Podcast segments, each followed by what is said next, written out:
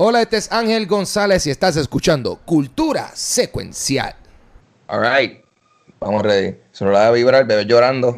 Están petados.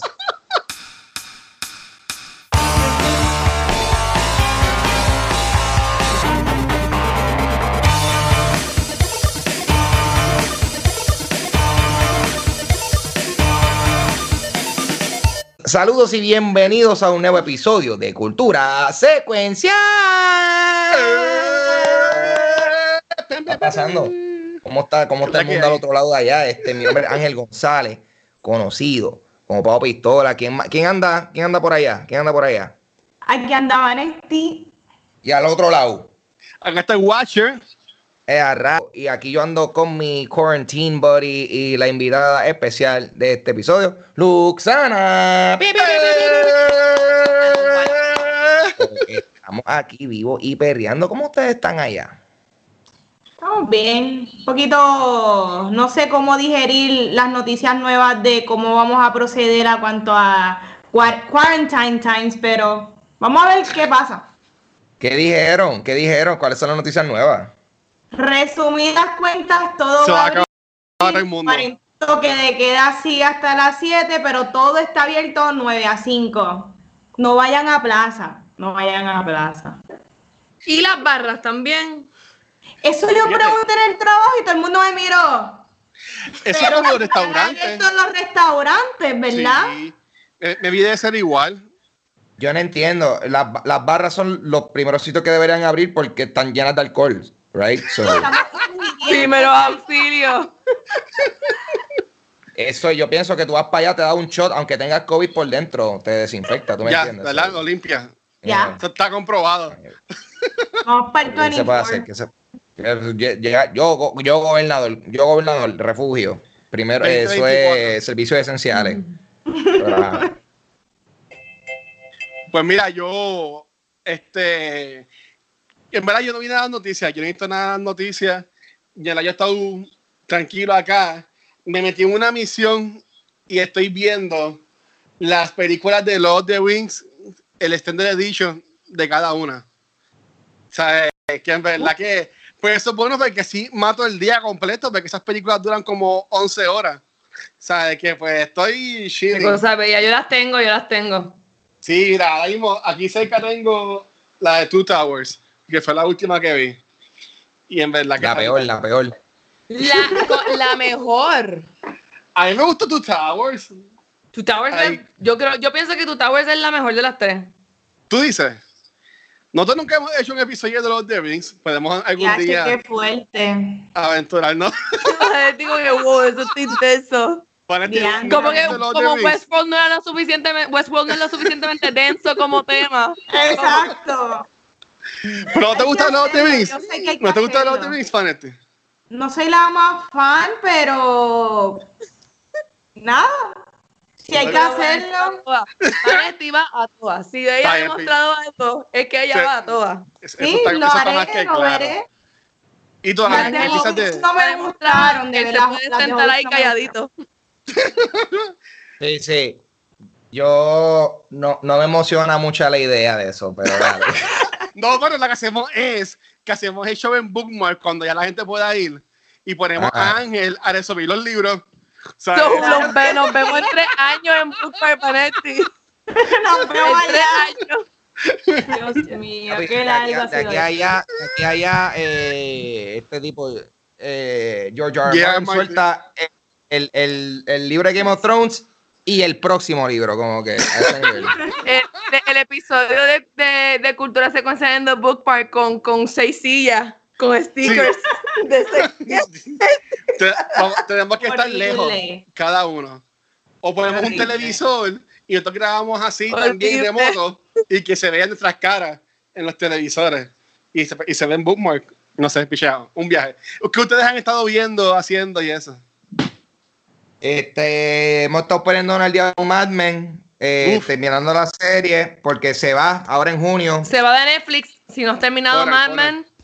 Estamos literalmente comiéndonos las últimas dos temporadas de, de, de Mad Men. Este, Y adicional a eso, realmente hemos estado eh, viendo eh, he metido a esta chica al mundo mágico de la comedia. Eh, ¿Cómo tú dirías que es ese estilo de comedia? Absurdista. Comedia absurdista. Absurda. qué? Eh, qué? Absurda. Ya la tengo. Mi lista. Ya la tengo viendo cosas como, como Eric Andre, Tim and Eric, Ah, etcétera. Ahí me Y encanta. que legítimamente le gusta. I've broken her down. Este, pero, o sea, Tienen, ellos, eh, eh, bien chévere, tienen un show como cultura secuencial. Se llama, ¿cómo se llama? on cinema at the cinema. On Cinema at Oh. the Cinema. Es un show con una mezcla de cultura secuencial y movie network. Eh, a diablo. Ah, checalo, Pero, búscalo, pero, búscalo, pero, búscalo. pero, pero más sofisticado. Everybody check it out. Más sofisticado, yo diría, eh, yo diría que es eh, eh, un ejemplo. Se preparan un poco mejor. un ejemplo estelar de, de- de- que se puede hacer con el medio de, de- de reseña de, de película y entretenimiento y eso. Es, Ah, es un con- es una comedia bien al garete. Hoy vimos un episodio que yo estuve como 15 minutos riéndome porque un personaje dijo, este, que le digo como que, Where you haven't heard of the Hobbit? What hole have you been living in? A Hobbit hole? Y yo, ah, ¿Ves? Todo se conecta. Pero nada, eh, cuando hice referencia a cultura secuencial en Network y otros podcasts, es porque, o sea, obviamente no es como los podcasts de ustedes, es como que ellos haciendo el ridículo y no haciéndolo bien, como que hablando de las cosas mal. Pero, o sea, obviamente es como una parodia. Eso del- fun. pues, Exacto, es fun porque es como que una parodia, para ustedes sería bien divertido porque es como una parodia de lo que ustedes se toman en serio. Entiendo. Algún día, algún día, algún Oye, día hacemos algo así. Ustedes que están súper into that. sea como 10 de película, más nada. Y, y por encimita, y se nota que no, no han visto la película. Sí, mira la mis reseñas, so, ¿qué te pasa? Mira, qué, qué curioso porque yo estaba le- este, leyendo sobre que básicamente quienes comenzaron esta comedia absurdista contemporánea de ahora fue el skit de Dear Sister de SNL, que ese es viejo de- Lonely Island. Sí, sí. ¿Ustedes nunca Está- vieron está- ese es- skit? es- es- El están de en esa. What you say. Están ahí, están ahí. A mí me Sí, encanta estamos viendo videos de Weird Al y Lonely Island y todo eso también los otros días, o definitivamente. Yo soy Lonely Island toda la vida, yo he sido amante de Lonely Island. A mí también siempre me Desde- gustaron. Desde que salieron con las cajitas. Es my dick. Yes. De las cajitas a- hasta los botes. También. Hasta las participaciones de Natalie Portman. Yo soy fan. Yes. Vale, ¿y tú qué estás viendo? ¿Qué has estado haciendo? Pues mira, yo empecé a ver esta serie en Hulu, la terminé, se llama The Great. Es un historic fiction, es de Queen Catherine, de cómo fue su ascendencia de, de la nada a convertirse en la emperatriz de Rusia. Quien escribió esta serie fueron, fue el mismo que hizo el script de The Favorite, que si han visto la película de Favorite, pues esta Mucho. es como que esta película de época basada en personajes reales, pero con mucho humor. Y de verdad que The Favorite está, y que The Favorite sí está bien buena. Sí. Y The Great también está protagonizada por Elle Fanning. Y Elle Fanning para mí este es el rol que mejor yo le he visto y se luce bien brutal. Adicional que Nicholas Holt, él es un douchebag en la mayoría de sus personajes, pero le queda tan bien. Él es Él, en chulito. esta- él es el rey, creo que se llama Peter, y ellos se van a los extremos de lo que sería tú estar en la realeza, extremos de sexuales, la manera en que vilmente les importa interrumpirle la vida a alguien, pero está bien buena, está bien entretenida y me la comí en dos días, que es súper watchable, se la recomiendo. Awesome. The Nice. Great in Hulu. Me estás pompeando. Me, me estás pompeando porque yo vi un trailer de 10 segundos de la boda, creo, que como que la mandan a sentar ahí y yo me ya yo estaba como que esto va a ser super funny. Lo es. Yo he visto Entonces, los- Pues, I'm gonna check that out. y todos los anuncios y vi el story que tú subiste y dije, ok, eso es que está bien y le gustó. Vamos a ver si algún día la veo. Pero tú que mencionas a Nicholas Holt, y esto yo no lo puse en las noticias porque me esto fue, salió casi ahorita, él iba a ser el villano de las próximas películas de Mission Impossible. Ajá. Y algo, algo pasó algo pasó. Y algo pasó porque en verdad no leía noticias, así que no sé qué fue lo que pasó. Pero el, lo, de, lo de arriba, Una lo que- que ¿qué dice pa- es que Esaí Morales, que sale, por ejemplo, en, en River, la, la serie esta de Archie, en Riverdale. de- Riverdale. Y él va a ser ahora. Él- y, y que también él es este. Nada, picha, esa es en Titans también. Él va a ser ahora el villano de las películas de Mission Impossible. Así que sacaron a Nicholas Holt y entró ahora Esaí Morales. Así que. No sé. ¿Quién sabe qué habrá pasó? Sí. Pero nada. Este, y si no han visto más nada, pues Ángel, tira ahí la, las news que tienes ahí un par de cosas. Uy, ok. Vamos a comenzar, Corillo. Este, vamos a comenzar con noticias de cosas eh, un poquito más locales. Tenemos los artistas eh, eh, Naida Collazo, eh, Llorens, Elizabeth Barreto Cruz y Abdiel Segarra Ríos eh, van a estar ofreciendo talleres virtuales en conjunto al Museo de Arte Contemporáneo de Puerto Rico, gracias al apoyo del Fondo Flamboyant para las Artes. Estos talleres que iniciarán de forma virtual este sábado 23 de mayo tendrán un costo de matrícula eh, de 60 dólares por curso que incluye cuatro sesiones eh, y estos requieren un cupón de un cupo de 12 participantes. Para más información puede escribir a la coordinadora de educación eh, Raquel Torres Arzola a mac, eso es MAC, mac.educación arroba gmail.com. Eh, so, Corillo, y esto es en línea con lo que estaba diciendo. Aprovechen este tiempo de cuarentena. Bueno, de lo que queda de cuarentena, aparentemente. Eh, an- antes, an- antes de que salgan los peones a plaza a morirse, porque yo voy a esperar a que todo el mundo se muera primero, Sí. obviamente. Este, eh, Pero todo el mundo a mil tempranito. Porque todos sabemos, ¿verdad? Porque Todos sabemos sale que el COVID a las, a, la- a las 7 y 5 está ahí al frente de tu casa esperando. Mira, él está a 6.59 esperando a ponchar. So, ya saben, este, so, aprovechen esta otra oportunidad para adquirir este conocimiento en estos tiempos de pandemia. So, metan mano.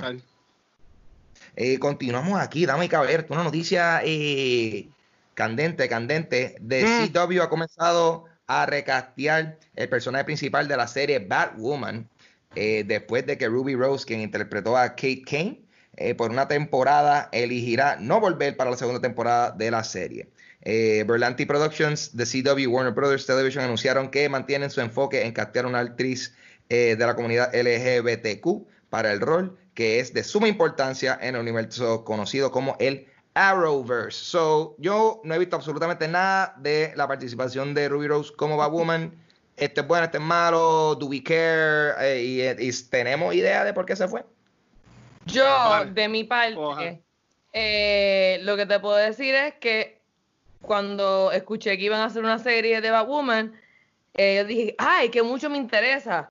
Cuando me enteré que era la protagonista, pues no vi ni un episodio. Ahora que van a traer otra actriz, believe you me, I'll be seeing those episodes. Nada en contra de ella, falta de interés. Pero yo, yo como que he escuchado, no sé, yo vi como que hoy varios posts, como que, que había gente que no, no, no le gustó la actuación Nada. de ella, casting de ella.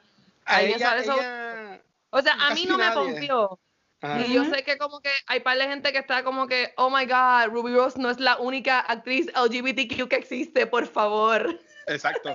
Desde que ella fue casteada para que ya salió en el crossover de Elseworlds hace tiempo y después fue que hicieron la temporada de Batwoman. En Ah. verdad que la gente, el feedback de los fanáticos es que no le haya gustado. O sea, no estaban de acuerdo. Ella pues tampoco no es la mejor actriz del mundo. Ella es más como que de acción, que si fuera estilo, pero en CW, aunque sí hay acción, más son este character driven stories que tienen que estarle hablando la actriz y siempre hay estos melodramas y así por el estilo y pues Ruby Rose no conectó. Yo me río porque desde que empezó a Top of the Month, uno de, la- uno de los primeros garbage que Nicole tiró es que ella odiaba Batwoman. Y que ella decía Ok, No, ya yo me refería porque yo Ajá, vi el no, cómic la- la de- de, de interpretación. hechizo, pero yo no quería interpretación. bring it up por si acaso. Sí, no, sí, sí. No, no. Ella nunca dijo que odiaba el personaje de Batwoman, que en verdad no le pompeaba La que interpretación. el hecho de que fuera Ruby Rose, porque básicamente lo que dijo Luxana, ella la han utilizado como esta mujer token que representa a toda la gama de, lesbianas en cuanto a entretenimiento en cines y series. Es como que, ok, y bueno, vamos a ver claro, no es tan actúa y sí. yo no sé quién la sigue, de seguro tiene mucha fanaticada, pero esa fanaticada no hizo la, no trascendió a ver la ah, serie. Sí. Lo que pasa es que aparentemente la fanaticada de ella no es de la comunidad, la fanaticada de ella es que ella es preciosa y hay gente que la siguen como modelo básicamente. Ah. Pero ella no, ella no tiene un, seguidores de, la comunidad, ni ella mm. representa ningún mensaje, fuera de que tiene ese look que a un montón de gente le encanta. Otro, ella es look nada más. Sí, otro de los bochinches que están también corriendo es que ella también estaba bien disgustada con lo que era el proceso de filmación de la serie, que las horas eran más largas que hacer las películas. Y yo leí un reportaje de TV Line que supuestamente, no, no supuestamente, porque subieron fotos, de que ella tuvo muchas lesiones en, haciendo los stunts y que ella estuvo hasta hospitalizada, que tuvo mucho susto, por decirlo de esta forma, y maybe eso también fue lo que ella tomó como evidencia para decir no vuelvo. Aunque en realidad yo dudo que haya sido ella la que dijo renuncio. Me empieza fue un 50-50. Que tampoco ellos estaban contentos con ella. Tom Cruise se, se, monta en aviones en la parte afuera para sus películas. Ruby. ¿Qué te, ¿Qué te hiciste? ¿Qué te hiciste? ¿Te tiraste de un edificio en Nueva York? No. Desafortunadamente para Ruby Rose, este Margot Robbie se la comió, Margot Robbie y la otra se la comieron haciendo sus propios stunts en, en Birds of Prey. So, es como que si no diste la talla, Ruby, qué bueno que entregaste el rol porque que otra persona venga a hacer algo. Lo bien curioso es que enseguida que se pasó esa noticia, eh, no sé si ustedes ven Brooklyn Nine-Nine, Stephanie Beatriz, que hace de Rosa, ella puso un tweet, puso reading everything about that woman. ¿Sabes? Como que te estaba preparando. ¿Sabes? Como que diciendo, ah, ah considérenme. Y en verdad que ahí me Ah, yo he visto gente como que. Antes, eso me pompearía muchísimo más que Ruby hay, hay, gente también, hay gente también poniéndola a ella como para que haga de She-Hulk. También. Ah. Sí. El punto es que algo me dice que eh, eh, eh, she's gonna do something en algún punto. Es que ella tiene, ella tiene los chops para ser un superhéroe. Si tú ves Brooklyn Nine-Nine, no te dejes llevar por su personaje, porque él en la serie es bien seria y el tono de voz de ella es así bien brusco. Si tú ves entrevistas o has visto otras películas de ella, ella ni habla así. Eso no es el tono de, ella es bien girly, ella es bien chula. Ella es cantante y bailarina. También sabe que busca información sobre ella y entiendo que sería un buen una buena candidata para ser Batwoman. Yeah. Hell yeah. Oye, hablando de. hablando de Batman, eh, Snack Snyder's Justice League va a estrenar en el streaming service HBO Max el 2021. Este es el. Este es Snyder Cut. Este, ¿Sí? este Al fin. Zack Snyder sorprendió a su fanaticada con esta noticia. En, eh, hizo un QA en vivo eh, que tuvo, eh, eso fue este pasado miércoles, en, un eh, virtual screening de Man of Steel. El Snyder Cut de Justice League, que podrá ser presentado como una película de alrededor de cuatro horas o como un evento especial de seis capítulos. le costará alrededor de 30 millones a Warner Brothers Pictures, ya que aún le faltan varios detalles para ser finalizada. La mayoría de estos siendo los efectos especiales. O sea, five years later, todavía están terminando la película, papi. y, y o sea, están, arreglando el CG que tuvieron que. Bueno, ustedes me entienden. El chiste ya se hizo 40 veces, bigote. no, pero vale, tú tienes que estar pompeado. Ok, vamos a hablar qué pasó en esa película en la producción. Snyder ya tenía básicamente el esqueleto de su película. Su hija fallece. Él tiene que, obviamente, dado a esta situación, pues salirse de la película. Llega Josh Whedon y Josh Whedon se dice que él él hizo básicamente un 75% adicional en reshoot de la película que ya estaba, pero fue decisión de Warner Brothers y de él volver a hacer un 75%. Solamente un 25% se utilizó de la versión de Snyder. ¿Qué es lo peor que pueda pasar? Que la película sea forgettable. Ya tenemos una versión forgettable de Justice League, porque vamos a ver claro. esa versión para mí, it's, it's whatever. Yo no me llevo nada de esa movie. Y lo más interesante y que yo creo que nunca ha pasado antes es que el internet tenga tanto poder, por ejemplo, con lo que pasó con Sonic the Hedgehog y ahora con que esta película, Zack Snyder va a tener la oportunidad de él volver a hacer una movie que ya le estaba pautada a hacer, que salió con otras personas que la trabajaron. He's gonna make his version. Y yo creo que esto solamente puede pasar dado a, la, a los streaming services. Porque esta película, vamos a hablar claro, yo lo dudo que ellos iban a apostar a tanto dinero como para distribuirlo en el cine en un streaming service para mí que tiene mucho sentido. Es una propiedad que Warner Brothers es básicamente DC. Es, Batman es una propiedad que tiene mucha fanaticada. Hace sentido que tú tires eso para ahí si es que tú quieres más suscripciones. Yo lo que veo es que mucha gente está cuestionando que básicamente el budget para terminar esta película tiene un costo de entre 20 a 30 millones más y la gente está diciendo que cómo va a ser que Warner Brothers va a invertir en una película o una propiedad que ya de por sí les causó pérdidas cuando hicieron la versión anterior. Pero yo lo que digo es que un montón de películas de Netflix cuestan alrededor, mira, la de Irishman costó más de 140 millones, Bright costó 90 millones. Ya los streaming services tienen presupuestado el costo de su contenido original adicional al contenido que ya ellos adquieren. eso para mí hace mucho sentido yo creo que es una celebración para los DC fans. Y, mano, dejen el hate de verdad. Esto es un win para nosotros. Vamos a ver a Batfleck aquí en la pantalla de tu casa. Así que, qué cool. Hay gente hateando. Hay muchas, hay muchas Marvelitas hateando, pero no hay por qué. Tú te puedes disfrutar las películas de Marvel. Tienen un mundo cinemático increíble. Déjenos bueno, este poquito. Yo lo que te puedo decir es que eh, las miles y miles fanáticas eh, en, en, los tres diferentes fandoms de Henry Cavill Thirst Posting también sí. Y lo quiero con bigote, lo quiero con el bigote. No, pero el bigote. Yo quiero ver Snyder Cut. I want to see that mustache. No, pero el bigote. Y ellas, la, y ellas lo quieren. Ellas lo quieren también. ellas ponen la foto. Sí, pero el bigote es de Whedon. El bigote es de la versión Whedon. Pero lo cool es que en esta versión de Snyder Cut, eh, Superman tiene un sub negro.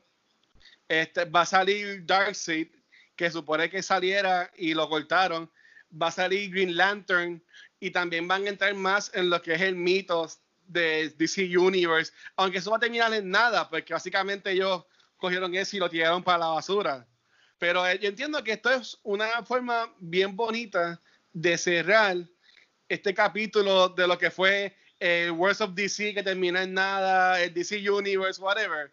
Y esto es gracias más, como dijo Vanetti, al streaming service. Esto, yo digo que esto es gracias a ATT y a Warner Brothers y más lo que es HBO Max. Porque esto no pudo, en mi opinión, esto no pudo haber llegado al streaming service de DC Universe porque esa gente no tenía tanta fanaticada. No. Y entiendo que alentar lo que es HBO Max, lo que es ATT, que está poco a poco cogiendo el control de Warner Brothers. Que eso también es algo que después podemos hablar de eso. Cuando esta película primero salió, nobody gave un cara, like nobody cared. No la A nadie le importaba ni Aquaman ni Wonder Woman como nos importa ahora. ¿sabes? Aquaman y Wonder Woman han cogido un movimiento que yo pienso que mucha más gente le interesa ahora mismo ver, este, esa, quizás gente que no lo vio ni la primera vez. Y muchísimas molesta. O sea, Aquaman y Wonder Woman vendieron mucha taquilla. Yo pienso que hay mucha gente que, que, que tapa eso. Definitivo. Y si hay algo bien que hizo Snyder, ah. fue el, casting. Mira, quizás las películas no fueron las mejores, pero gracias a Snyder tenemos a Henry Cavill que hizo la película Man of Steel, que Man of Steel es una de mis películas favoritas del DC, Worlds of DC, o whatever. Tenemos a Gal Gadot como Wonder Woman tenemos al maravilloso Batfleck, que yo lo amo, y tenemos al carismático de, my God, Aquaman. So, para mí, si hay algo bueno de esta movie, fue el cast, realmente. Yo estoy pompeado. Y yo soy, oh, ustedes saben que yo soy más Team Marvel, pero yo estoy pompeado para esta película porque a mí, aunque yo no me encantó Batman v Superman, pero a mí me gustó el estilo y yo respetaba lo que Snyder quería hacer. Así que estoy pompeado. A ver, Corillo, eh, First Attack eh, Puerto Rico anunció su nuevo evento llamado Road to First Attack Online Edition. En este evento va a estar tomando lugar el del 15 al 21 de junio. Los jugadores tendrán la oportunidad de demostrar sus talentos en varios torneos de distintas categorías. Eh, visita las redes sociales de First Attack Puerto Rico para más información de este y otros eventos relacionados al gaming competitivo local. Saludos, mono. Este, yeah. Sosi hasta los eventos de videojuegos que estamos acostumbrados a, pues, eh, tú estar batallando con alguien que está sentado al lado de ti, por lo menos en sí. este tipo de eventos que tienen hacer los juegos de pelea. Eh, hasta esto se fue virtual, damas y caballeros, pero está bufeo porque a lo mejor si no tenía la oportunidad de tú ir al centro de convenciones o donde sea que se está celebrando un First Attack, ahora lo puedes hacer desde tu casita. Eso pasa sí. por las redes sociales de First Attack para esa información para que te inscribas y para que veas qué juegos están corriendo. Sí, cualquier persona en el mundo, básicamente, no, no tienen que viajar a Puerto Rico para competir, que entiendo que está bien cool. Por Ángel, tú estabas jugando los otros días, estabas streameando Smash Brothers, ¿verdad? Yeah. Ese era el último, ese era el último. Sí, ajá, ese que está el Switch. Pues ese juego está teniendo problemas en las competencias competitivas online, porque supuestamente el online mode no es tan, no es tan bueno. Ah, es una basura. Eh, en online de Smash es una basura. O sea, literally unplayable. O sea, wow. eh, porque, porque tiene, o sea, tiene un lagueo increíble. Y en un juego de pelea tú necesitas tener, tú sabes, que todo esté timeout. Sí. Eh, y de momento, tú sabes, de momento tú pensabas que tú le diste par de puños, pero de verdad el tipo te había dado antes y, y ya tú estás en el hoyo. Y ya se había acabado el juego. Ajá, ya se había acabado la partida. Y, o ponle, en el peor de los casos, estabas ganando, like, de milagro, estabas ganando, la persona se desconecta y es Yo como. nunca que, gano ok. Smash. So, eh, en ese sentido, es, es, es lamentable, es lamentable que la infraestructura de jugar online, por lo menos Smash, es una basura, porque de verdad, a mí me encantaría también jugar con. Hay gente que quiere jugar conmigo Smash y yo, yo quiero, yo quiero eh, darle clases de humildad a par de gente que me están hablando este, Wow. por internet y no puedo. Van a tener que, Clases de van a humildad. tener que esperar a que yo los pueda ver en la cara. Es una Y camisa, que hacer con una camisa. de No, porque yo había leído este, en una noticia de IGN, creo que fue, que Evo, que también es una competencia mundial Yeah. de, de videojuegos, ellos eliminaron Smash de, de la, de la categoría por eso mismo. Sí que sí, esta culpa es que puedes jugar otros juegos de pelea, pero si eres un duro en Smash, yo imagino, y esto soy, esto soy yo hablando aquí, yo no sé nada de gaming, yo imagino que maybe no pondrán este juego en la competencia de First Attack. Y si la ponen, pues te aprovecha. Así Yo quiero que yo quiero que tú sepas que ahora y, y eso está bien loco porque Smash es de los juegos más populares Sí. competitivamente hablando. Ahora mismo es como si te dijeran, ok, vamos a hacer vamos a hacer este vamos a hacer la olimpiada eh, no vamos a hacer baloncesto y es como que, que no vas a hacer baloncesto Sí. no, pero, eh, pero es como, imagínate que tú puedes jugar baloncesto, tú tiras la bola y cinco segundos después es que la bola sale de tus manos. Eso es jugar Smash Online. Sí, es complicado. Está mal Eh, eso. vale la pena. Está mal, Anyway. Continuamos con la noticia. Me se olvidó, ¿verdad? señor? Este, No, tranquilo. Mario Castañeda, el actor de voz de Goku, eh, obviamente en español, eh, será. que, que, que aclarar, me sorprende el idiotez de la gente hoy día. Este, bien. Todos los streams que yo hago de juego, ven que estoy jugando Kirby. ¿Qué juego ¿Estás es ese? Yo sé. ¿En qué Porque consola? yo los veo. Yo estoy No. claramente estoy jugando eh, Halo en Sega Genesis. Ven Animal Crossing. Mira, ¿qué este- es esa? PlayStation. Anyway, eh, te- mira, eh, pues Mario Castañeda, que es el actor de voz de Goku, él va a ser parte del evento de Puerto Rico Comic Con Sessions, que va a tomar este sábado 23 y 24 de mayo eh, del 2020, obviamente. This is, this ain't the future. Este, Mario Castañeda tendrá un QA en vivo este domingo 24 de mayo a las 2 pm. Además, el de Live QA, los PRCC Sessions tendrán una gran variedad de paneles que estarán a cargo de varios creadores de contenido de Puerto Rico como eh, Terror entre los dedos, Criticólogo, Reset Gaming, Geek, Rican, Geek Rican Podcast y los programas de nosotros, Cultura Secuencial, dame caballero. news. Estamos ahí en el panel, eh, pendiente de eso, ¿verdad? Vamos, a estar informando de esa vaina próximamente. Eh, las personas interesadas en presenciar los live QA en panels, eh, solo tendrán que registrarse en el link del Puerto Rico Comic Con, que, ellos van a estar publicando en sus redes sociales. Sobre esto es completely free, baby. So ya saben, esto estamos teniendo un, un, Comic Con espiritual aquí este fin de semana. Sí. Lo más importante de esto es que es gratis.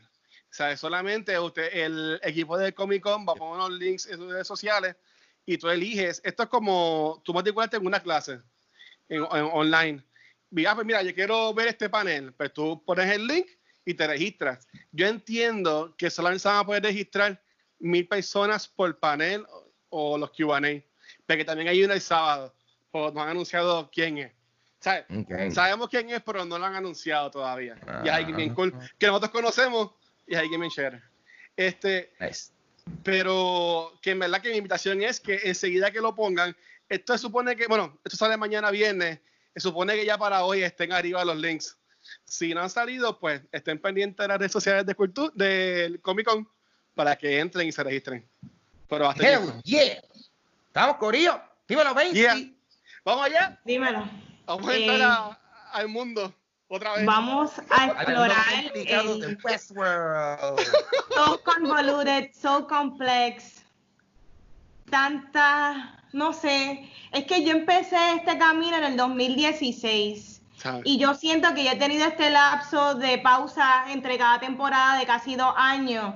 Que cuando empecé la tercera temporada ya no me acordaba mucho de la primera, pero como dijo Luxana, es como tú te sientes, una experiencia. Me acuerdo de eso, la experiencia de estar perdida toda la primera temporada.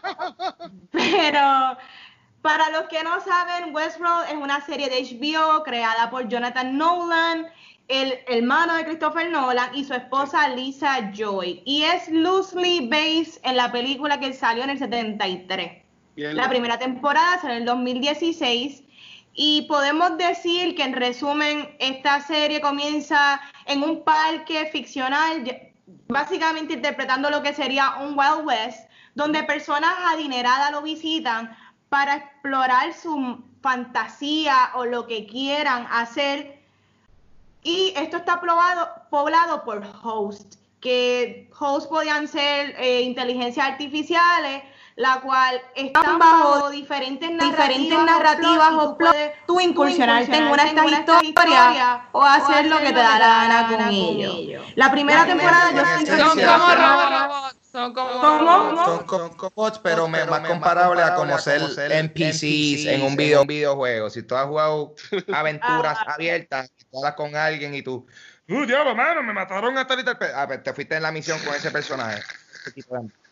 Exactamente. Y lo más brutal es que tú estás viendo esta serie y estos, estos hosts son tan reales que tú ves cómo los seres humanos se aprovechan y abusan de ellos y tú empiezas a cuestionar lo que es ser real, lo que la naturaleza de lo que es real, lo que es conciencia, lo que es lo malo que a veces es el ser humano y cruel. Y yo creo que básicamente al final hay un uprising de los hosts contra los seres humanos. Y sí, en la primera temporada hay varios timelines que quizás ya llegando al final es que tú te percatas de eso.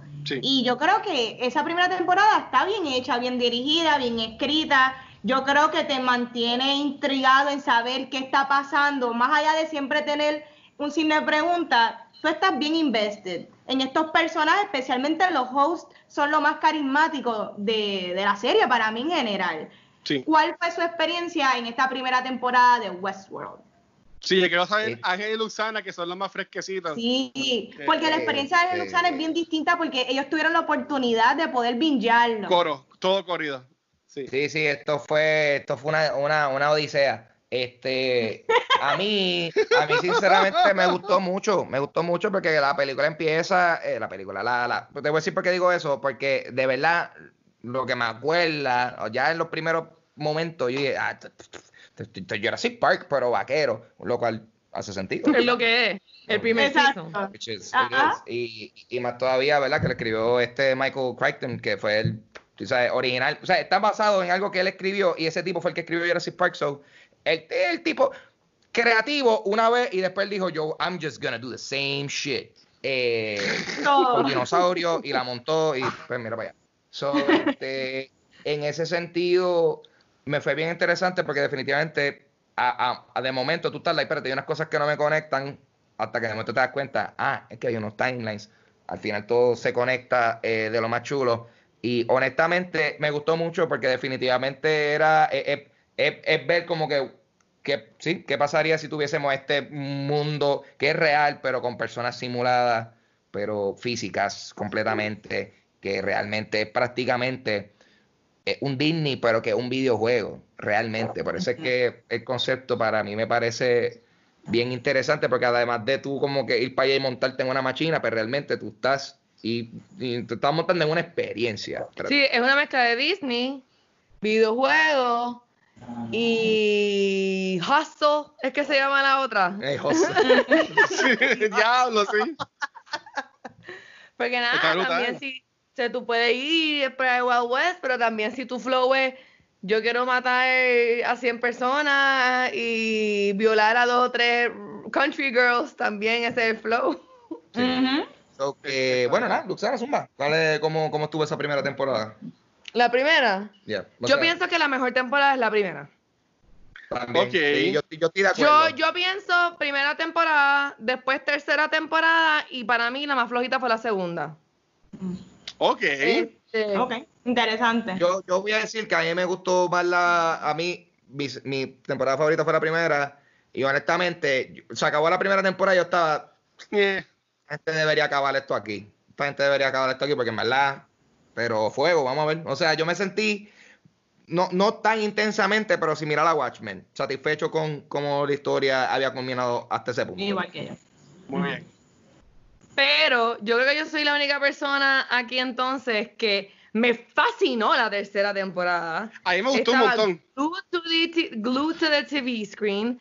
Eh, me encontraba completamente envuelta y, y enraptured en esta confusión de si Dolores es mi héroe o mi villana. No, pero chica, vamos, vamos para eso ahorita. Vamos para eso Ay, perdón. sí, season by season. Que estamos, ah, estamos en season one. Sí, sí. Sí, sí, sí. that goes creepy from the beginning. Ahí está. And I love it. I love it. Sí, la tipa se llama Dolores, tú sabes tipa, que Sí, pero como que ella es, ella es, ella como que desde el principio ella tiene algo en todo momento que es como que esta mezcla de como que inocencia, pero entonces tú le miras como que los ojos y tú como que esa sabe más. esa sabe más. Por lo menos esa fue mi impresión de ella. Este eh, el primer season obviamente eh, termina de una manera súper impactante, eso es como que el super duper. Y, y nos presenta it's hard to beat the first season de algo de este tipo de cosas, porque es lo que introduces you to the world, you know? O sea, es como Jurassic Park, es como Jurassic World. Es como que la segunda y la tercera es como it can only be so exciting porque son como extensiones de una historia original que es como que estás inventándole encima a algo que es lo que de verdad está súper brutal. sí. Estoy de acuerdo. Hay mucho pero el primer season mi personaje favorito es Maeve. Uh. La Maeve. Yo amé a Maeve. También podemos hablar cuando hablamos de la tercera y de todo en Hasta general. antes de ella ser importante, yo amé a Maeve. Como que la primera escena yo como esa me gusta. Nice, nice. A mí me gustó mucho la, la primera temporada y yo puedo entender de las tres, se podría decir que sí, la más que me gusta es la primera, pero como ya ustedes mencionaron, yo pienso que al impactarnos tanto con la historia, hacer algo tan distinto, viendo cómo ellos trabajaban, lo que eran las secuencias y todas estas historias que se iban interconectando, ya cuando viene la segunda temporada y la tercera, pues es como que más de lo mismo, de forma variada, cambiando un montón en la última. Pero yo puedo entender porque ustedes dicen y piensan, como muchas otras personas, que les gusta más la primera temporada. Sí, eh, a mí también me gusta mucho más la primera temporada y es que en el caso mío yo esperé hasta el 2018 para ver la segunda y yo estaba en una pompeadera demasiada porque a mí me fascina esa primera temporada. Sale la segunda y básicamente rápido retoma lo que es el aftermath de lo que pasó de la masacre. Dolores se va full Wyatt, decide hacer un army de host vamos a matar a todo el mundo, que son los como que los head grandes de la compañía.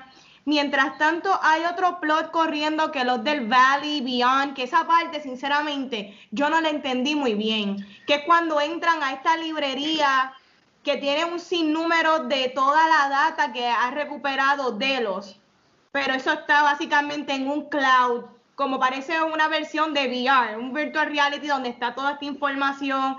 Yo no entendí muy bien, pero sí pude grasp el concepto de que este parque no es solamente para entretener a estas personas de dinero. Nosotros estamos también investigando las personas que visitan su comportamiento para nosotros mejorar nuestro host y quizás también desarrollar un tipo de host donde la conciencia de una persona que estuvo viva, poder ponerla ahí y que se extienda la vida. Es lo que yo pude entender en ese revolu de la segunda temporada y lo mostraron en cuando, cuando enseñaron el dueño original de Delos, que es el cuñado de The Man in Black, digo, el, el suegro de The Man in Black. De William. Exacto. Exacto, de William.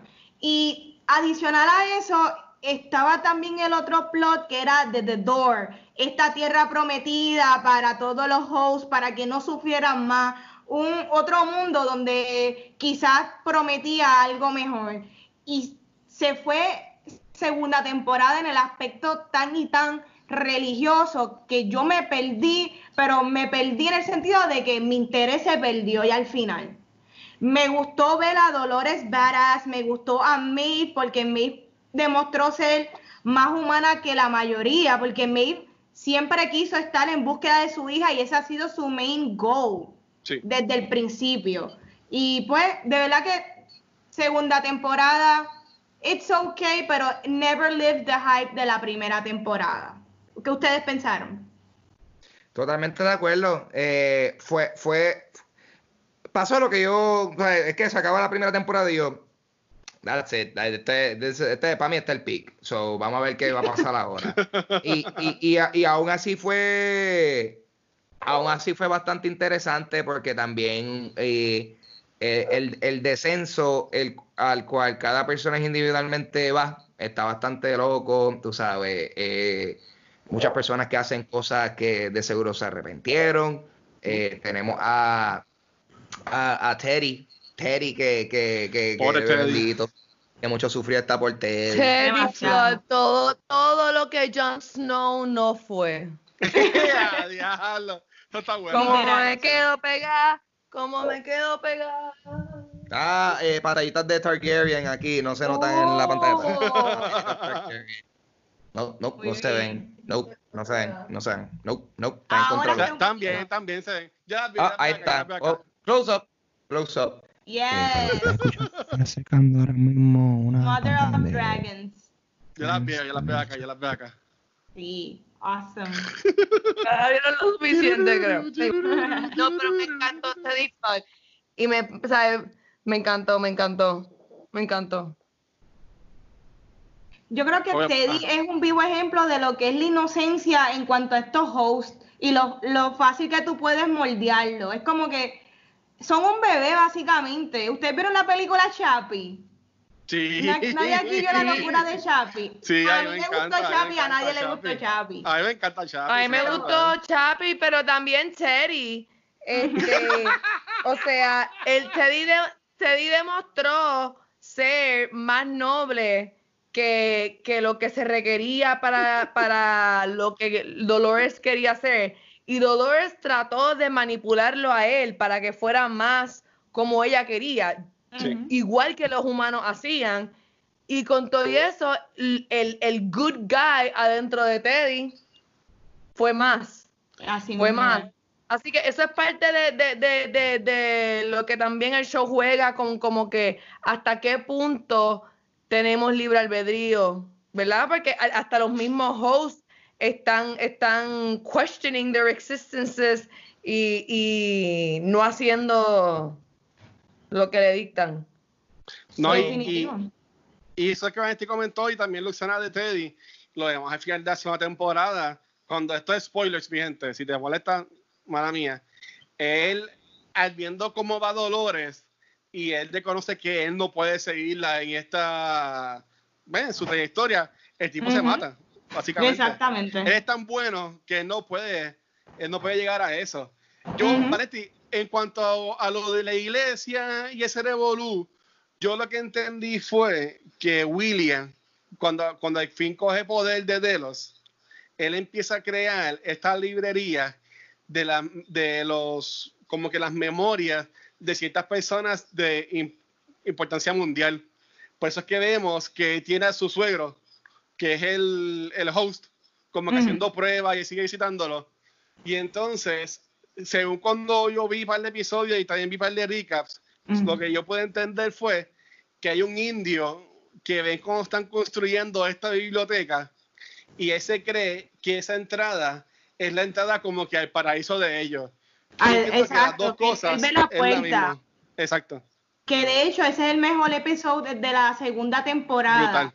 Brutal, brutal. del personaje del indio que él básicamente, gracias a los reveries, él, él es como que está awakened y él se da cuenta que él está en, una, él ha estado en dos diferentes narrativas. Y él está en búsqueda de, su primera familia y, eso fue lo mejor de esa segunda temporada. Pero continuando con lo que acaba de decir Luxana en cuanto a lo que es eh, la temática de lo de libre albedrío, es, es, un tema que se explora en las tres temporadas y la tercera yo creo que está súper fun and center, como no tan solo los hosts eh, no tienen la oportunidad de, tomar decisiones, tampoco los seres humanos. Y eso lo, lo, vemos en, en, esta máquina que creó Serac, que es básicamente que para prevenir desastres en el mundo, realmente la ha creado estas narrativas, la cual lo, ¿verdad? los humanos, sin darnos cuenta, la estamos haciéndolo, ¿me entiendes? Y tiene que ver mucho con lo que es el determinismo, libre albedrío, lo que es tomar nuestras propias decisiones y, podemos hasta ampliarlo y irnos en una crisis existencial. Ahora mismo nosotros estamos haciendo las cosas porque queremos o es porque ya hay una línea trazada de lo que vamos a hacer. Y yo creo que eso es lo más cool de Westworld en general y también de esta tercera temporada que no es mi favorita, pero me gustan los temas que exploraron. Háblame ustedes de su experiencia con la tercera. Para mí lo más cool hasta ahora de Westworld es que Vanesti sigue diciendo que no le entiende, entonces inmediatamente te lo explica a la perfección. Me encanta. Quiero entender más. Ella, yo no sé de qué se trata este show. Este show, yo seré bruta porque no sé de qué es el show nada. Lo que pasa es que el ser humano en su desarrollo, eh, el libre albedrío y el, desarrollo de personajes. Y, no me acuerdo nada, te dice todo el plot completo. Es que yo no vi en los miles se sabe todo lo que pasa. I try, I try. Eh, tus expectativas de ti misma están bien altas. Es que como te digo, yo quisiera entender más y yo siento que los creadores saben lo que te quieren enseñar, pero they like to overcomplicate it a veces. Y pues ahí es que me molesta un poquito.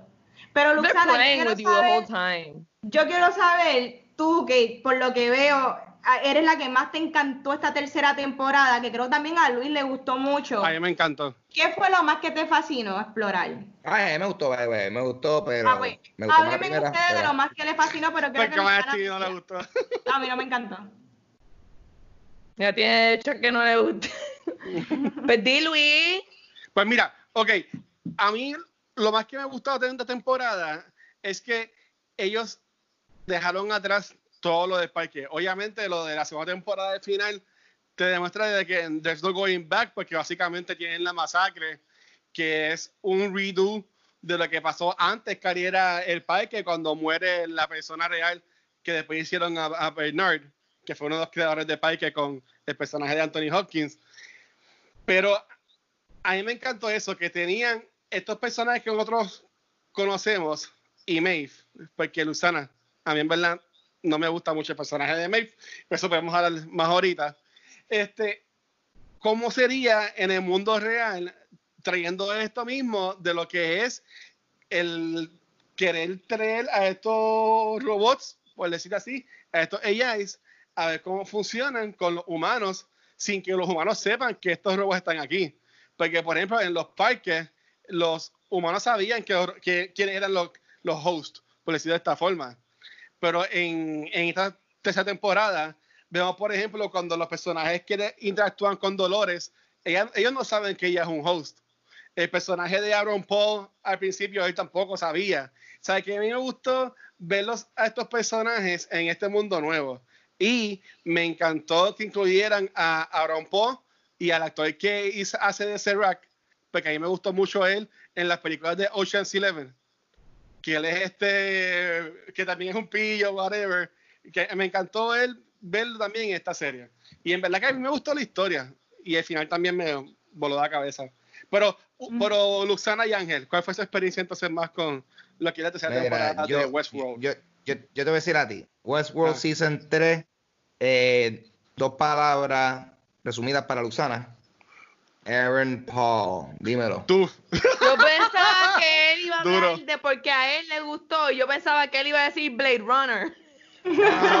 también. Eh, a mí, a mí, a mí me gustó, me gustó la tercera temporada definitivamente más, más que la segunda, pero definitivamente extrañé el parque y, y, llegó un punto, llegó un punto que yo estoy like, mano, there's no stakes for these characters, me los van a seguir reviviendo a todos, so, ok, ninguno va a morir. Eso no puedo entender. Lo único que va a suceder en algún punto es que probablemente se van a convertir en hosts. So, porque ahora mismo, o sea, si tú te fijas, de Season 1 a, esta temporada, están casi todos los mismos personajes. At some point se revelan. O, o, mueren y los reviven, o fueron hosts the whole time. So es como que, o sea, yo, yo lo que estoy es como que, ay, loco, pues dale, pues, ¿qué vas a hacer entonces? There's no stakes. Qué interesante, porque para mí fue completamente diferente. Para mí the stakes were very, very high, porque al ellos estar fuera del parque, ellos no están en la posición automática de que si me matan me reviven. Yo, cada vez que Maeve moría, yo me cuestionaba, ¿is she gonna come back? ¿Sabes? Porque Dolores no, Dolores tenía como un evil mastermind plan que estaba como que antes, está la nueva Anthony Hopkins. Ella es la dura. Este, eh, pero, pero para mí the stakes were super duper duper high porque al ellos no tener su, su usual, este, ¿verdad? Su, su, rutina automática de que los van a arreglar, eh, it's, it's, it's a game. De, de, momento, they're just as mortal as everyone around them, but not, porque they can be reconstructed, pero no sabe if they're to be reconstructed or not. Este, pero lo que a mí me, me encantó mucho, mucho, mucho, mucho, mucho de Season 3 fue eh, que creo que fue parte de, del punto de, de, liberar a estos personajes cuando empezaron a como que awaken de, del original Arnold y el original eh, Ford, que es como que darte cuenta, o sea, como que Dolores miró a Aaron Paul y fue como que ya este tipo está más jodido que yo. más atrapado que yo. Oh, he also got his memory wiped. Sí. ¿Cuál es la ventaja de ser humano? Everybody's a freaking slave, lo que estaba diciendo al principio Vanetti. uno, eh, eh, ya estamos paralelos a la sociedad que estamos nosotros, ya estamos cuestionando, eh, ya, ya we're host, tú sabes, como que a esta altura. Somos todas partes de, de, de un juego de, la economía de la gente poderosa, pero exactamente lo mismo. Y añado, Westworld es un mundo ficticio, pero que representa un pasado que sabemos que existió. Season 3 es una visión futurística del 2020, de lo que sería un 2050, 2060. So, eso está súper cool para mí. Para mí, es una de las cosas más cool. la conceptualización del futuro que tienen ahora. Sí, ahí está en el 2058 y eso, yo es eso que dijo Luxana, y eso también es otra cosa porque también va con lo de Blade Runner, que Luxana pensaba que Ángel iba a decir, porque nos están enseñando cómo se podría ver el mundo de aquí a 30 años. Eh, ah, eso a mí, lo que pasa es que es, para que tú veas, para que tú veas, yo, yo estoy, yo estoy en, en, en, dentro de las cosas que yo consumo, yo estoy tan sobresaturado con esa estética que a mí ya no me impresiona. Wow, y para mí fue la primera vez que lo veo. Sin embargo, hay, juegos y hay películas. Pero entre juegos y películas y cosas, Eh, como que, ah, qué cool. O sea, brutal. Lo que yo sí pude apreciarlo es que pues vi que tenían muchas, muchos, muchos sets físicos, mucha, mucha, o sea, como que esa motora es una motora, like, esa tipa se montó en esa motora, en el CGI. Eh, pude apreciar bastante de eso. Pero de, que me gustó, me gustó, pero definitivamente a mí no me sobresale tanto si ya, ya, ya, ya es. Está dentro de la norma de las cosas que a mí me gustan.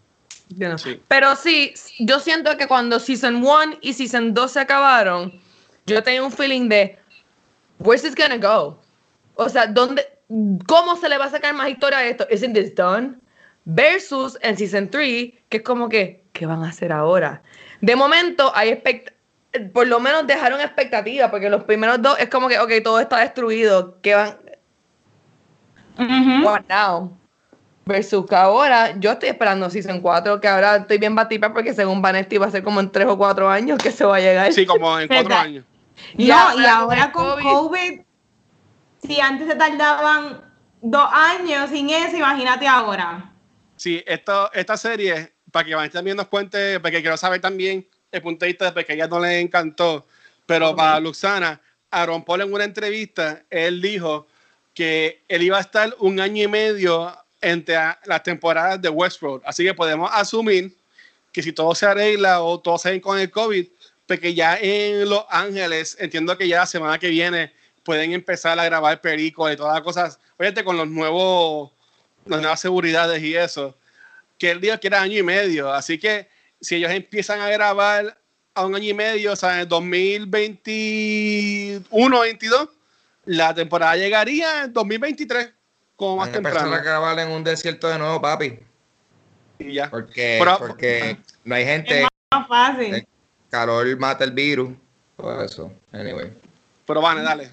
Vamos a ver. Nada, a, a, mí entre las cosas que, no quiero hablar mal, entre las cosas que sí me gustó es cómo estamos pensando que la misión original de Dolores es terminar con la humanidad y llegar al final la conclusión que realmente ya lo que quería era como que poner la humanidad en el camino correcto. Exacto. Y eso es dentro de toda la temporada, a mí te puedo decir que me disfruté el final porque retomamos muchos aspectos de las primeras dos temporadas en cuanto a ver full circle eh, estos personajes, ese arc completo de Dolores, yo creo que fue lo que me, me permitió yo disfrutarme ese, ese final y específicamente no me gustó muchos elementos de que pues al abrirse tanto el mundo, pues maybe a mí no me agradó porque quizás yo estoy acostumbrada, me gustaba el aspecto de los parques y pues al abrirse tanto, pues yo siento que no, pues no, no, no sé, no, no conecté con mucho.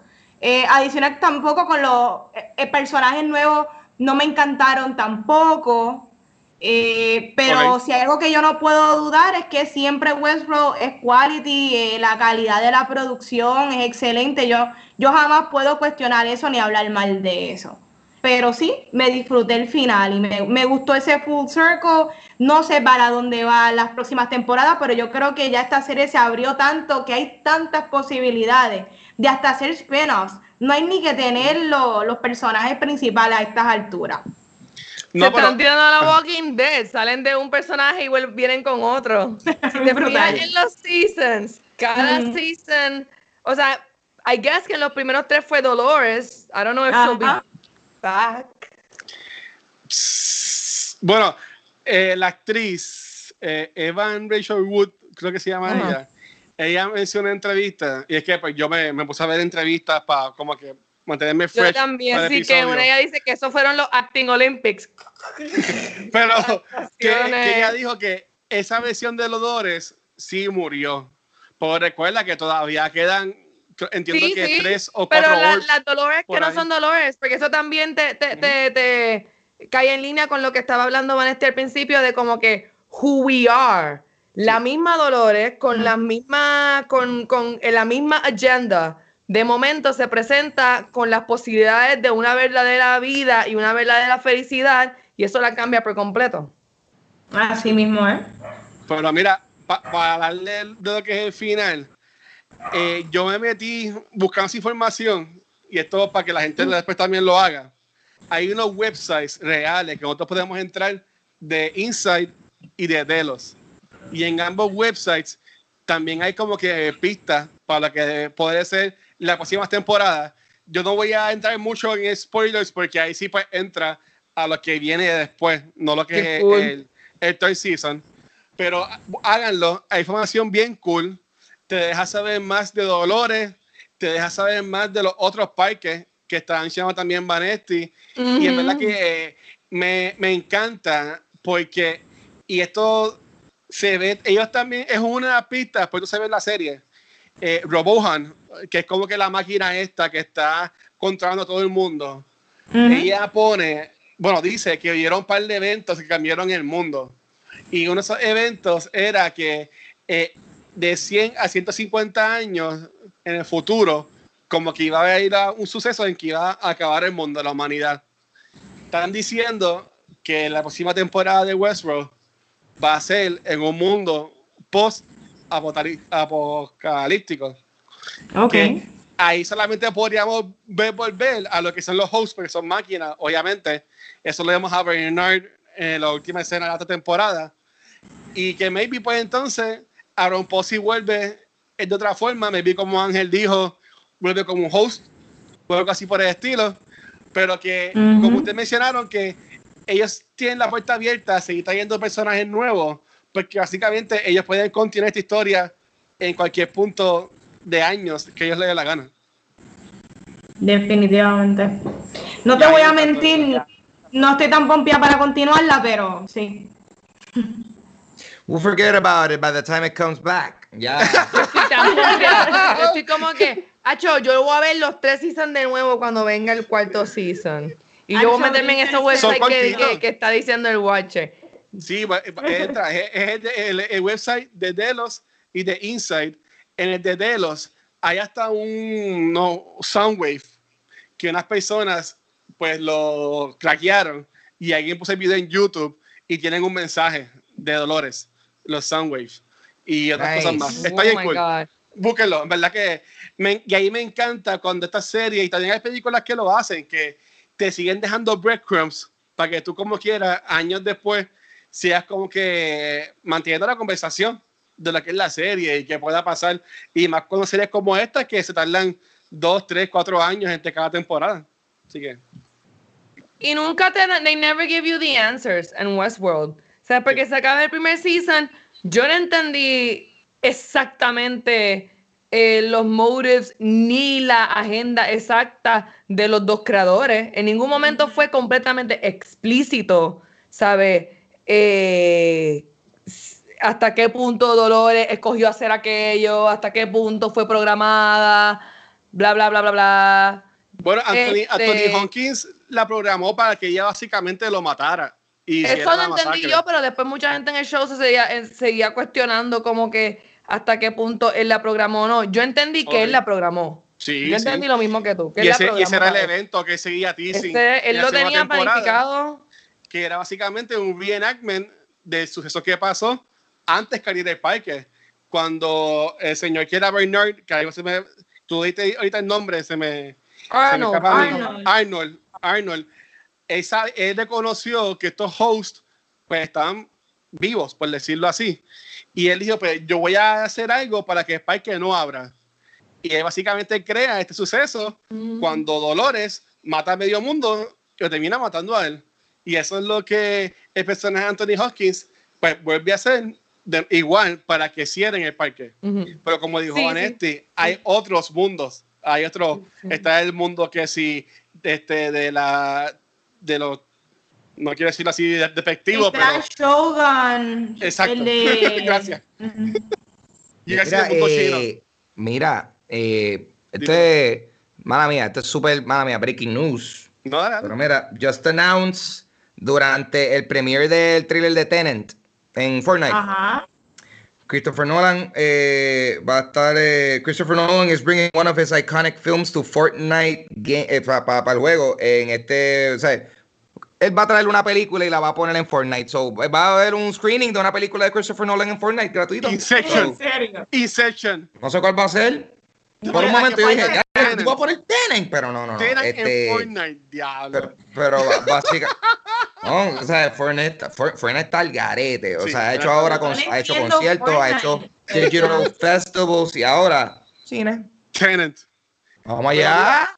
Te- Vamos terminando allá. la temporada, Wow. la, la temporada, esta serie a mí me gusta mucho porque tiene muchos momentos que te dejan pensando como que, what the... F-? O sea, muchos reviews bien wow. ¿Cuál fue el review en esta temporada que a ustedes más les voló la cabeza? Ninguno, embuste. ¡Ah! Se acabó el episodio. No, me- gustó el de Aaron Paul en el sentido de que, pues mira, Dolores lo escogió a él específicamente. Ella sabía, ella ya lo había estudiado. Me, me gustó eso. No, yo sí me esperaba algo de él y, y siempre me cuestioné ¿y por qué él y por qué todo está pasando de esta manera, pero no sabía que ella deliberadamente lo... Eso me gustó. Brutal. Y Luzana y Ángel. Man. Este. Yo creo que. Fuck. Es que me la estoy pensando. Es Tiene que ser de Season 3. No, no, de toda la serie. El momento más impactante para mí de toda la serie fue cuando Teddy Flood se mató. También, ok. O sea, el momento que yo hice. como que fue cuando Flood se mató. El momento que yo, como que. ¿Qué está pasando aquí? Ah, ok, ya. Eh, el mío fue cuando, cuando William mata a la hija. Y yo, ¡Wow! Pa'l qué carajo. Diablo. This guy is Bad trip. wild. ¡Wow! A lo loco. Bad trip. Y ella vuelve en esta temporada. Like a host, I mean, ¿verdad? Sí, sí, sí. Eh, otra, otro momento, primera temporada, el reveal de que William y The Men in Black son la Eso misma persona, también No, ese reveal está. Sí. No, pero tú sabes que olvídense de Teddy Flood. El peor momento de esta serie es cuando él mata a la hija. Todo el episodio de la hija, yo estaba histérica. Yo estaba, mi- este tiene ojos de loco. Este, ella dice cosas y él está hablándole sin sentido. Él o le, o sea, no, no necesariamente pensé que le iba a matar, pero sabía que iba a ser algo bien mal hecho. Qué bad trip. Lo, y lo hizo. No sabía cuán mal hecho iba a ser, pero definitivamente es bien impactante. Y Eso después encuentra la momento más impactante del show. Ya lo sé. Eso está brutal. Pero sí, a mí me encantó eso, el review de que William es el Man in Black.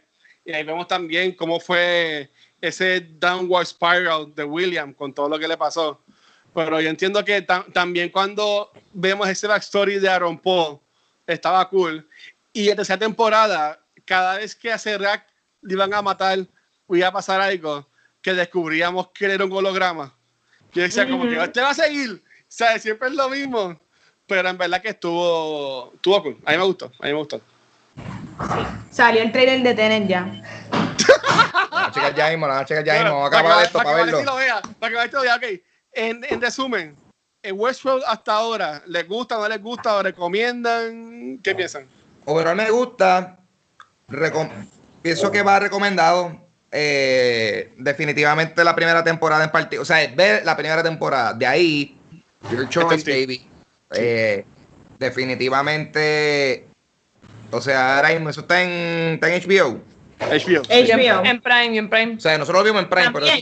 Exacto. Eh, ahora mismo. O sea, de, la- de las cosas que valen la pena ver en HBO. Porque no hay. O sea, no, no es que las cosas de HBO son malas, es que pues ahora mismo, Entourage. o sea, la cantidad de, de cosas, ¿no? hay ahora mismo Sí. muchas cosas como para uno. Dile eso a Disney Plus. Eh, ah, no, Disney Plus, nosotros nos metimos y yo, diablo. wow, no han añadido absolutamente fucking nada de este tiempo. Los haters. de- Estamos viendo. Sister Act en Disney Plus nosotros. Brutal. Brutal. No sé ni Vale, qué ¿qué- pensar.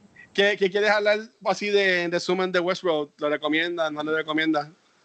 Yo, sí. sí, No, sí, Maestri, también. Yo. Sí. Ah, sí, sí, Yo la no. recomiendo, veanla, la primera temporada está buena, la segunda temporada sigue teniendo temáticas cool y la tercera o te gusta o no te gusta, eso es una de dos. Son pocas personas que están in between. La fanaticada está bien di- divisive. Sí. Yo entiendo que HBO pensaba que este iba a ser su próximo Game of Thrones. It's not, but it's still quality. Yeah, yeah. Y, a- y ahí por lo menos ya, ya anunciaron la cuarta temporada, así que por lo menos vamos a tener una temporada más, Una ocho más. episodios de, de Westworld. Pues yo Así la- estoy, yo, Ah, Yo estoy de acuerdo con, con, con Ángel que you can kind of just see the first one and call it a day if you're like mm. looking for a masterpiece. Like if you're looking for a masterpiece, tú, tú ves la primera y, y tú, tú, tú te sientas y tú dices, good TV is out there y puedes ya pichar. Porque lo que pasa es que verdaderamente en Season 3 es un show diferente. Es un show diferente. Es un, hicieron el un es diferente, el mundo es diferente, the stakes are different. Yo me acuerdo, eh, yo puse, cuando estaba empezando Season 1, yo puse mi película favorita es Jurassic Park, me está encantando Westworld. Y a mí alguien me escribió, me escribió espero que tu segunda película favorita sea The Matrix, porque deja que llegue a Season 3. Qué viaje. Y mi segunda película favorita no es The Matrix. Yo no soy muy fan de The Matrix. Yo ah. actually no soy ni muy fan de Inception. Yo no soy sci-fi.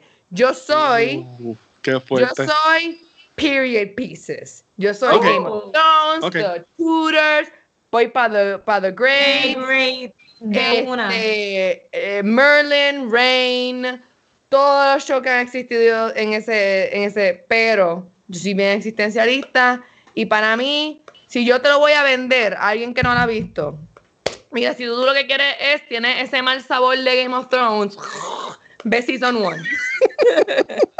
Porque honestamente, yo te voy a decir una cosa, se acabó Season 1 y yo dije, yo me siento mucho mejor sobre la porquería que fue Season 8 de Game of Thrones. Yo me siento. Bendita. Está bien, está bien, está bien. Ahora, Ellos salen. si te gusta Blade Runner y Breaking Bad, pues eres de Season 3. Claro, pues ya. En los que hablan de Game of Thrones sale un episodio de esta temporada de Westworld. Oh, verdad, sí. Eso me molestó. Fue la, la escena más trilly de Westworld.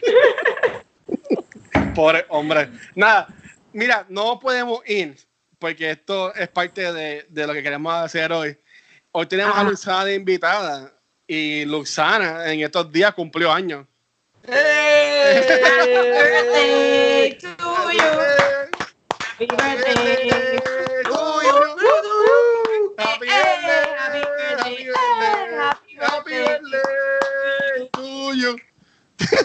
No me sé sacar, no me sé, no me sé Happy Birthday. ¿Qué es eso, Ángel? Muchas felicidades, Luxana, y gracias por siempre colaborar con nosotros. Aquí, pues, si estuviésemos en persona, hubiésemos hecho como cumpleaños de Vanesti, que tiramos los confetis, que casi nos matan de susto. ¿Verdad?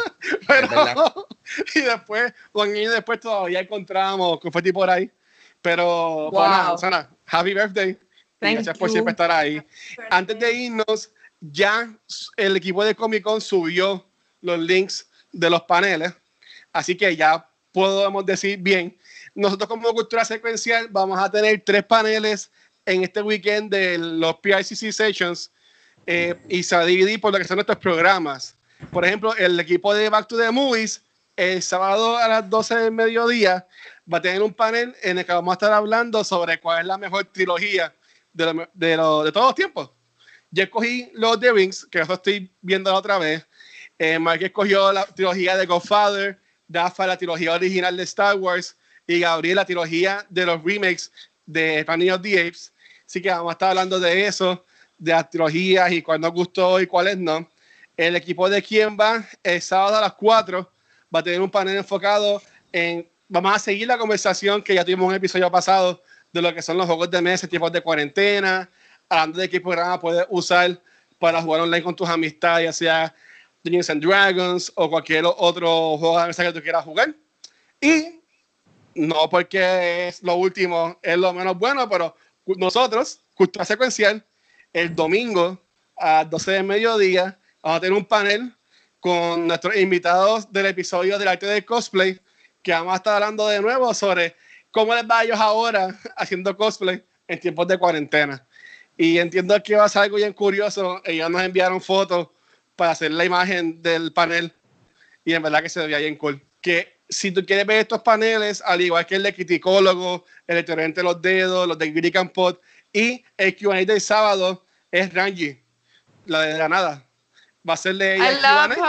Así que ya, ya la anunciaron también. Si tú quieres inscribirte para estos paneles, ve a la página de Comic Con, también le vamos a share ahora para que escoja a cuál panel quiere ir, para que este weekend hangue con nosotros en los PICC Sessions. Así que nada, habiendo dicho eso, eh, empezando por Luxana, chicos, ¿dónde los puedo conseguir? Luxana es mi página oficial en Facebook, Luxana Pelá. En el resto de las cosas soy Luxana, Music.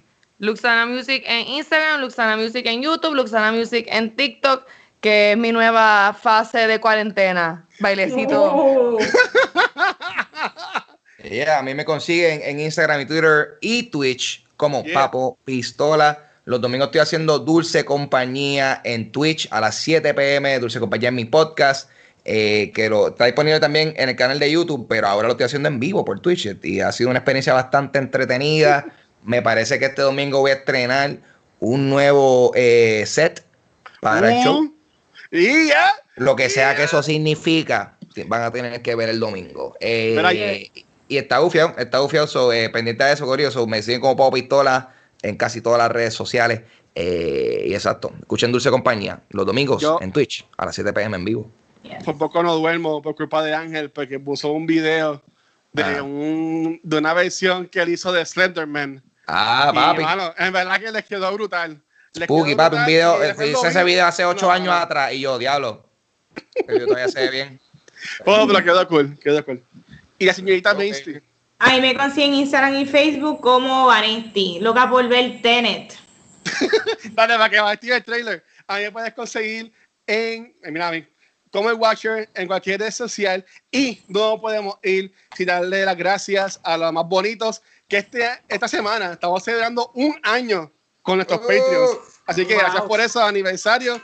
Gracias a Sima, Shirley, Crisia, Shizo, Joel, Luis, Jorge, Elliot, Abraham, Michael, Alberto, Alex y Antonio. Estas son personas que durante este año nos han estado apoyando en que nuestro contenido. Así que muchas gracias. Si quieres ser tan cool como ellos, puedes entrar a patreon.com slash cultura secuencial y ahí puedes convertirte en esto Patreon. Si estás pelado y todavía no te han llegado cheque de Trump, de desempleo ni nada, no te preocupes, como quiera puedes ir a culturasecuencial.com y ahí puedes ver todos nuestros episodios en formato de video, puedes escuchar los podcasts, puedes leer los blogs que también están súper cool, gracias a Emil, Antonio, a Shirley y a los demás colaboradores que están entrando a blogs. Y ahí puedes conseguir también links para entrar a la página de Vanetti, a la página de Ángel y además también las demás personas que son parte del equipo de Cultura Secuencial. Sí, ya saben, culturasecuencial.com. Vamos a ver Tenet. Cultura Secuencial de, de Westworld a Tropi World, aparentemente. eh, mi nombre ha sido... Tropi West. Tropi West. Oh.